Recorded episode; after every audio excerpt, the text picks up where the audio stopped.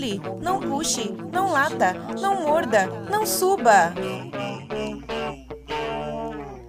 Ei, meu nome não é não. Bom dia, boa tarde, boa noite. Olá, amigos do podcast Meu Nome Não É Não. Como vocês estão? Eu sou a Nayara Lima, da Dog Be Good, e este podcast é produzido por mim e também para, pela Miriellen Campos, da AU Cão. Você pode nos encontrar em diversas plataformas pelo SoundCloud, é só procurar pela página Meu Nome Não É Não. Também temos o nosso blog, que é o meu nome não é não.wordpress.com e a nossa página no Facebook, que é Meu Nome Não É Não. Agora, se você quiser acessar pelo Instagram, você pode nos procurar nos Instagrams arroba dogbegood e arroba au com dois us underline cão. Você também pode mandar suas sugestões, críticas, comentários para o nosso e-mail. O endereço é meu nome não é não gmail.com. Bom, hoje sou só eu que estou comentando aqui neste podcast, porque é um podcast especial, é um Drops.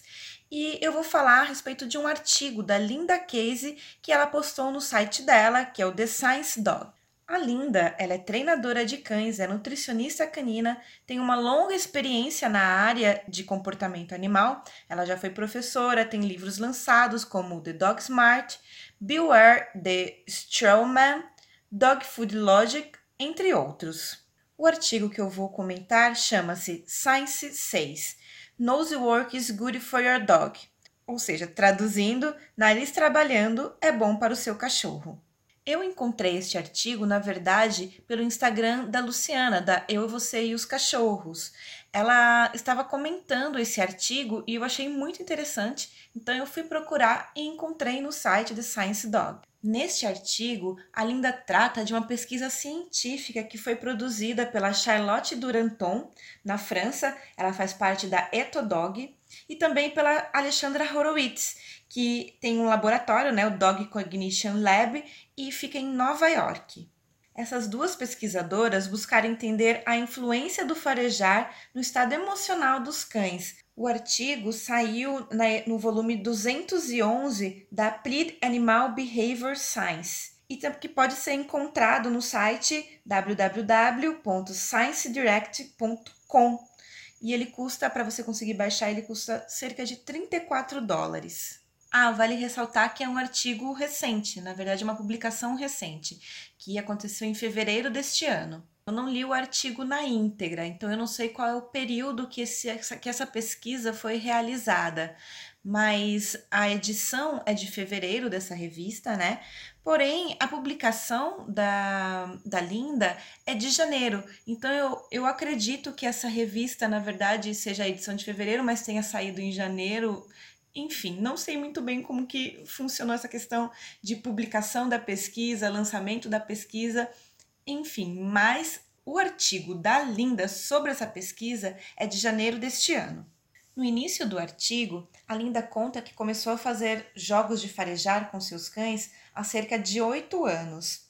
Ela também fala que é interessante observar como cada cão tem um jeito de farejar próprio. O seu cachorro chip, por exemplo, é focado e metódico. Cheira cada caixa antes de passar para a próxima e quando acha, ele senta e espera. Já o Cooper, que é um Golden, dá voltas no centro de treinamento todo, farejando rapidamente as caixas e late para aquela que ele encontra o odor que ele foi desafiado a achar. A Linda diz que a vantagem desse jogo é que ele pode ser feito com cães de várias idades, raças, não tem regra. Mas além da brincadeira, será que existe algum benefício? Segundo Linda, muitas pessoas comentam com entusiasmo sobre os diversos benefícios de colocar o focinho do cachorro para funcionar. Porém, só recentemente é que nós tivemos uma pesquisa sobre esse assunto, que é a pesquisa que ela está comentando e que nós estamos comentando aqui também. O experimento da Alexandra Horowitz e da Charlotte Duranton foi baseado no Cognitive Bias Paradigm, que, que consiste em associar eventos a recompensas. E essas recompensas são uma comida que o animal gosta. Já o outro evento é associado com um gosto ruim ou com nada simplesmente. Depois que os pesquisadores apresentam esses estímulos, né, o que resulta em uma, uma recompensa gostosa e o que resulta em nada, por exemplo, depois disso, eles são apresentados a um estímulo ambíguo, ou seja, um estímulo que, para ele, não houve um treinamento a priori que o identificasse como positivo ou negativo. Segundo Linda, este é um teste comum em animais de cativeiro, mas nunca havia sido aplicado em cães. E normalmente esse teste é usado para testar o bem-estar animal e também o estado emocional. Só para deixar claro, então, o Cognitive Bias Paradigm, que foi o teste que eu expliquei como funciona, ele foi usado nesse teste com cães. O teste realizado pela Charlotte e pela Alexandra foi feito com 20 cães de variadas ninhadas e que viviam com os tutores em suas casas, ou seja, não eram cães que vivem em laboratórios ou cães das próprias pesquisadoras. Esses cães foram divididos em dois grupos um denominado experimental e o outro grupo de controle. No grupo experimental, cães e tutores fizeram jogos de farejar, exercícios diários de como encontrar um petisco de alto valor. Já o grupo de controle fez exercícios para andar na guia solta usando um método positivo, que é o de recompensas quando o cão se aproxima e permanece ao lado do condutor. Também fizeram exercícios diários nenhum desses cães havia, havia passado por algum tipo de treinamento anteriormente a esta pesquisa. Esse teste aconteceu em três momentos, né? Então, um momento anterior ao início do treinamento, o treinamento e o momento posterior ao treinamento. No momento anterior foi feito um, o teste baseado nesse cognitive bias. E também após o treinamento novamente foi feito esse teste Cognitive Bias. Ah, e lembrando, o treinamento durou duas semanas. Então, foram duas semanas de intervalo para o pré-teste e o pós-teste do Cognitive Bias. Ou melhor dizendo, Cognitive Bias Paradigm. Primeiro, os cães são treinados ah, com dois potes.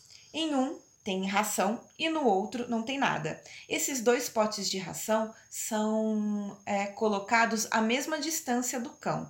Então, por um lado está o com ração e por outro lado está o sem ração. Os cães passam por esse momento, né, de perceber que sempre vai ter um pote com ração e um pote sem ração.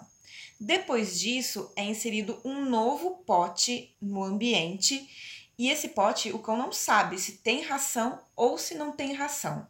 Os pesquisadores avaliam o tempo que o cachorro vai até esse pote ambíguo, que eles chamam, também alguns sinais de ansiedade ou de estresse. Outra coisa que vale ressaltar é que esses pesquisadores que avaliam o teste Cognitive Bias Paradigm, eles não têm contato com os cães, então eles são avaliadores daquele momento. E eu falei ração, mas na verdade o que tem nesses potes são petiscos de alto valor. A Linda conta que a pesquisa mostra que antes do treino, do treino de farejar, os exercícios de farejar e os exercícios de guia, Antes do treino, todos os cães responderam no mesmo tempo para explorar o pote novo. Pós o treino, depois de duas semanas, o grupo do nariz se aproximou do pote ambíguo com mais rapidez comparado ao pré-teste, ao contrário do grupo da guia, que manteve seu tempo. A interpretação, então, foi que essa apro aproximação pode ser considerada mais otimista, pois os cães estavam antecipando uma recompensa, um estado de alegria. Pode-se considerar, então, que os cães treinados a farejar desenvolveram uma habilidade cognitiva para aproveitar as oportunidades, desfrutando disso independentemente dos seus tutores conduzindo ou promovendo a atividade. E eles fizeram isso de maneira mais rápida. A Linda ainda diz que, apesar de ser um estudo com poucos cães, foi feito de maneira muito apropriada. E por mais difícil que seja falar de emoções dos cães, foi possível observar emoções positivas nos cachorros. A Linda conclui que os exercícios de faro encorajam os cães a trabalhar de maneira independente, fazer escolhas por si próprio e ser autônomos. Ela coloca: talvez eles experimentem algo parecido com o otimismo. Após ver muitos cães fazendo exercícios de faro, Linda acredita ainda que essa emoção pode ser chamada de alegria. E aí, o que você acha disso? Bom, esse foi o Dropcast de hoje. Espero que vocês tenham gostado desse artigo. Eu achei muito legal conhecer um pouco mais a respeito do farejar e da importância de fazer exercícios de forrageio e de busca de algum objeto ou petisco. Além do mais, é muito legal a gente encontrar artigos que nos mostrem alguns caminhos que a gente pode seguir para fazer com que os nossos cães desenvolvam aí novas habilidades, novas competências, novas emoções. Então, se você gostou, dá o seu like aqui no SoundCloud, comenta no nosso blog WordPress ou mesmo aqui no SoundCloud. Você também pode nos enviar um e-mail para o meu nome não é não, arroba gmail.com, conversar com a gente nos nossos Instagrams, arroba dogbegood, que é o meu Instagram, ou arroba aucão, que é o Instagram da Miri Ellen. Espero que vocês tenham gostado. Bom dia, boa tarde, boa noite e até mais, pessoal! Não pule, não puxe, não lata, não morda, não suba. Ei, meu nome não é não.